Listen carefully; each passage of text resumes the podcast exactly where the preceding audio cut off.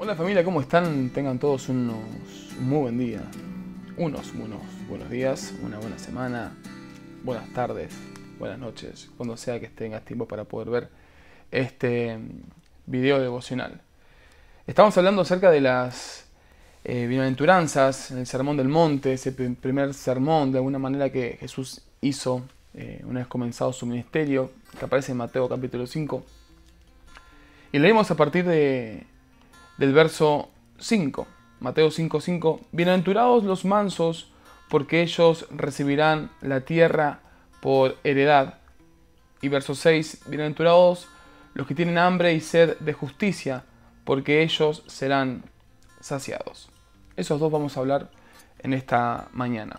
Hay que tener en claro que mm, las bienaventuranzas no es que eh, algunos son bienaventurados por esto, algunos por aquello otro, algunos serán mansos, algunos recibirán consolación. No, es toda una, serie de, de pautas que ustedes y yo tenemos que tratar, al menos en esta vida, de poder tener, de poder llevar adelante. No solamente las bienaventuranzas, sino todo lo que aparece en Mateo capítulo 5, 6 y 7, que es como, como la carta magna, si podríamos decirlo de alguna manera, de eh, un cristiano o de un buen hijo de Dios.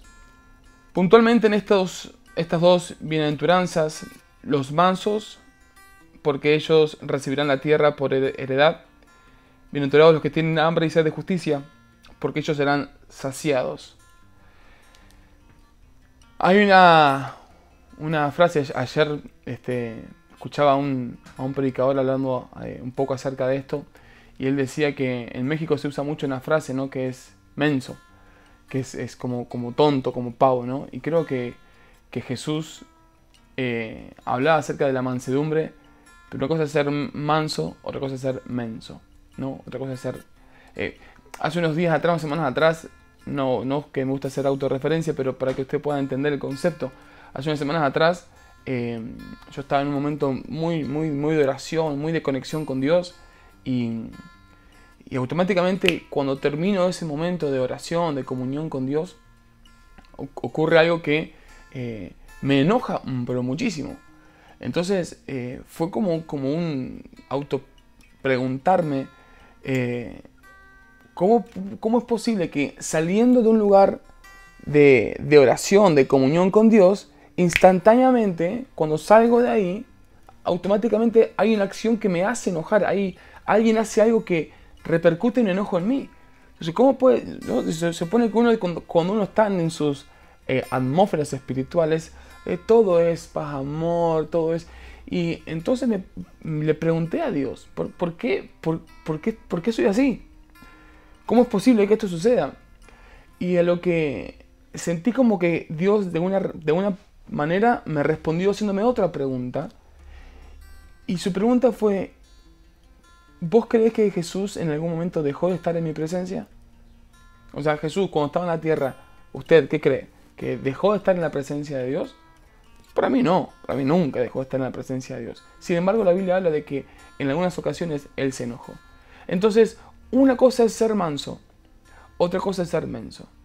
Una cosa es tener tranquilidad y paz en momentos para tomar decisiones, no ser un atolondrado, no ser una, un apurado en la vida, no ser, alguien, no ser alguien que actúa sin pensar. Pero eso no, me, no nos pone en un lugar de ser alguien que la vida nos tenga que pasar por arriba o que el mundo nos tenga que pasar por arriba. Entonces, los bienaventurados, los mansos, porque ellos recibirán la tierra por heredad. Y esto también tiene que ver eh, eh, una cuestión de poder ser precisos, como decíamos, no ser apurados o atolondrados a la hora de tomar una decisión. Tranquilo, consulte. Yo soy partidario de cualquier consulta, cualquier eh, eh, movimiento que haya que hacer, trato de consultarlo. Lo consulto con, con mis padres de la fe, con, mis padres del alma, con mis padres biológicos, con el Padre Dios. Quiero hacer esto, me quiero ir de viaje, quiero ir a tal lugar, quiero, quiero comprarme tal cosa, quiero usar el dinero para tal otro eh, eh, motivo u objetivo. ¿Qué piensan? ¿Qué les parece? porque no quiero eh, tener faltas. Entonces, uno cuando empieza a ser cauto en esas cosas en la vida, la vida poco a poco va a ir abriéndose aún más. Y, el segundo texto, bienaventurados los que tienen hambre y sed de justicia, porque ellos serán saciados. Una frase que ayer este, escuché y que me impactó. Los que buscan la justicia no, no, no buscan saciar la justicia humana, o sea, dar justicia a alguien, entonces que tiene hambre y sed de justicia, hambre y sed porque se cumple la justicia, porque se haga algo justo. Y, y hacer justicia no es dar lo que se merece esa persona, sino dar lo que, lo que el cielo preparó para esta persona. En un sentido, Jesús está con una mujer que acaba de ser encontrada en el, auto, en el pleno acto de adulterio, y Jesús hace justicia. Y la justicia es ni yo te condeno. Jesús dijo, ni yo te condeno. Vete y no peques más. Entonces, digo, la justicia humana era justo humanamente que esa mujer recibiera un castigo.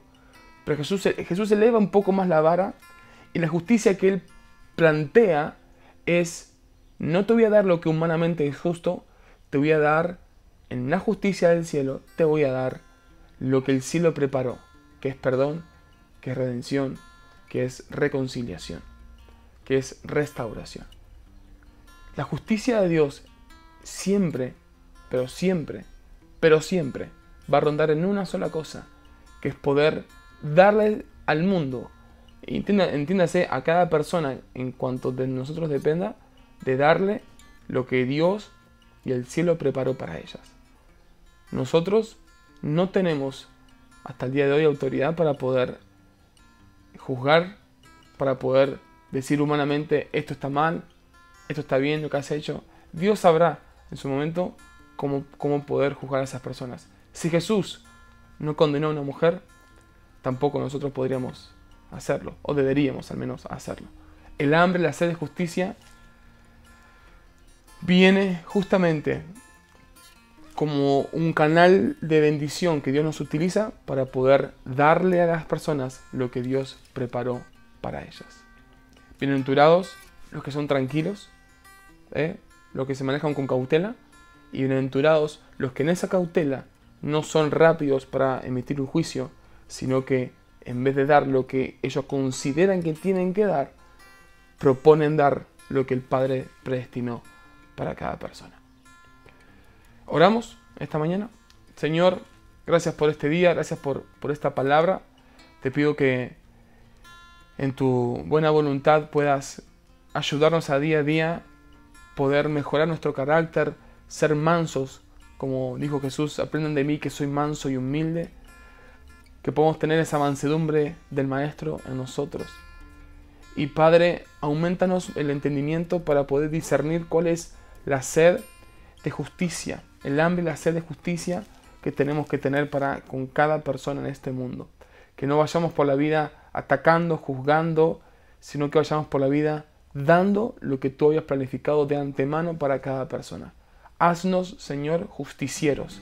Haznos, haznos personas, hombres y mujeres que empleen justicia para con cada persona. En nombre de Jesús. Amén, amén, amén. Mis amados, les bendigo, que tengan una muy buena jornada y nos veremos mañana con otra bienaventuranza. Chao, hasta mañana.